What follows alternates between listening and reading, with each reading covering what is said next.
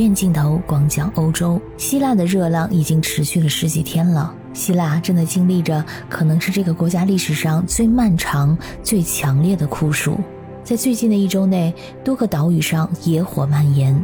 希腊的岛屿本来是极负盛名的旅游胜地，全世界来度假的游客络绎不绝。但是野火的肆虐，把这里从天堂变成地狱。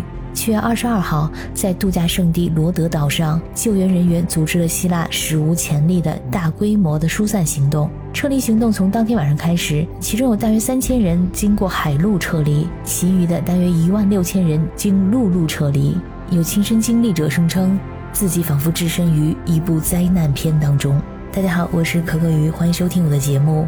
罗德岛是希腊的一个岛屿，它是希腊最大的岛屿之一，也是地中海最大的岛屿之一。罗德岛在历史上有着丰富的文化和历史的背景。在古代，罗德岛曾是著名的罗德斯骑士团的所在地。这个骑士团是中世纪时期最重要的基督教骑士团之一。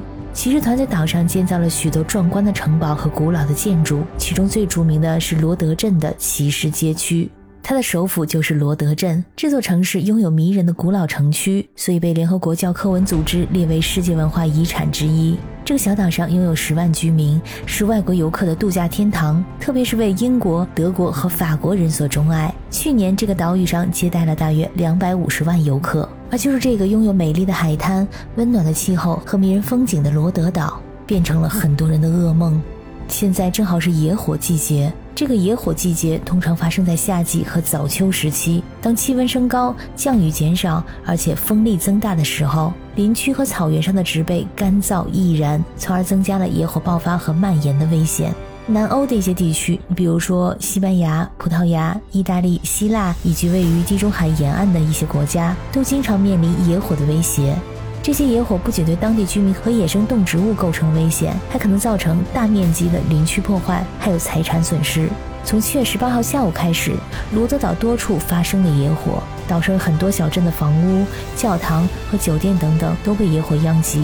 有一名长时间生活在这里的镇长形容，这是前所未见的景象。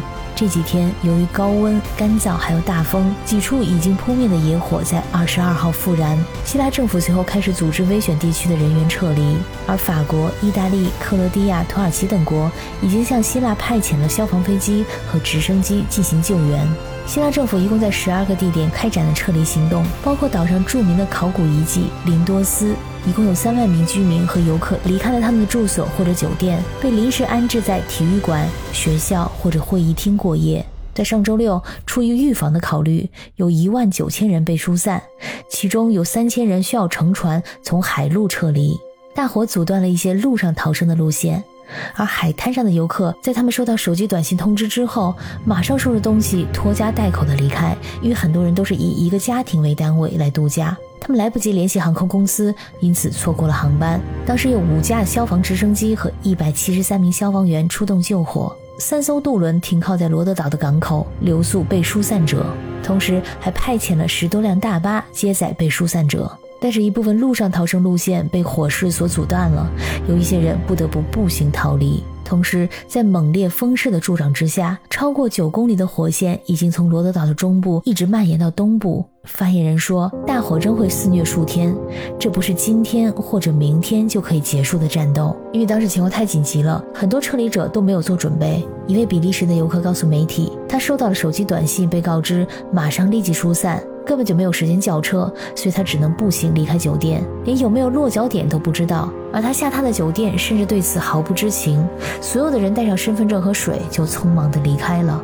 有些游客决定还是待在酒店内，晚上每半个小时醒来一次，行李是收拾好的，随时准备跑去海滩。他们认为这简直是一次近乎世界末日的经历。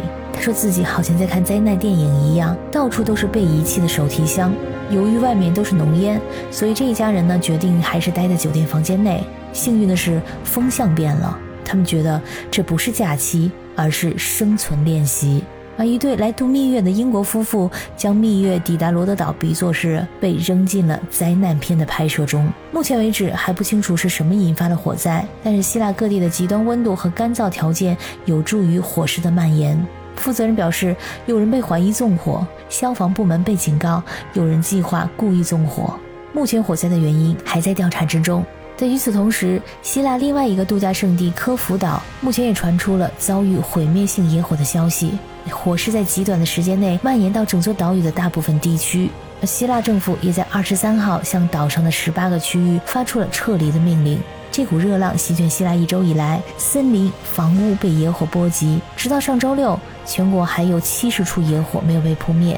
希腊的负责人声称，更让他们担心的是，即将到来的这一周的温度会更高。希腊多个地方气温预测要超过四十四度，很可能是在希腊历史上最漫长的酷暑。他们很有可能要忍受长达十六到十七天的热浪煎熬，这是在希腊从来没有发生过的事情。感谢收听本期的鱼眼镜头，我是可可鱼，我们下期再见。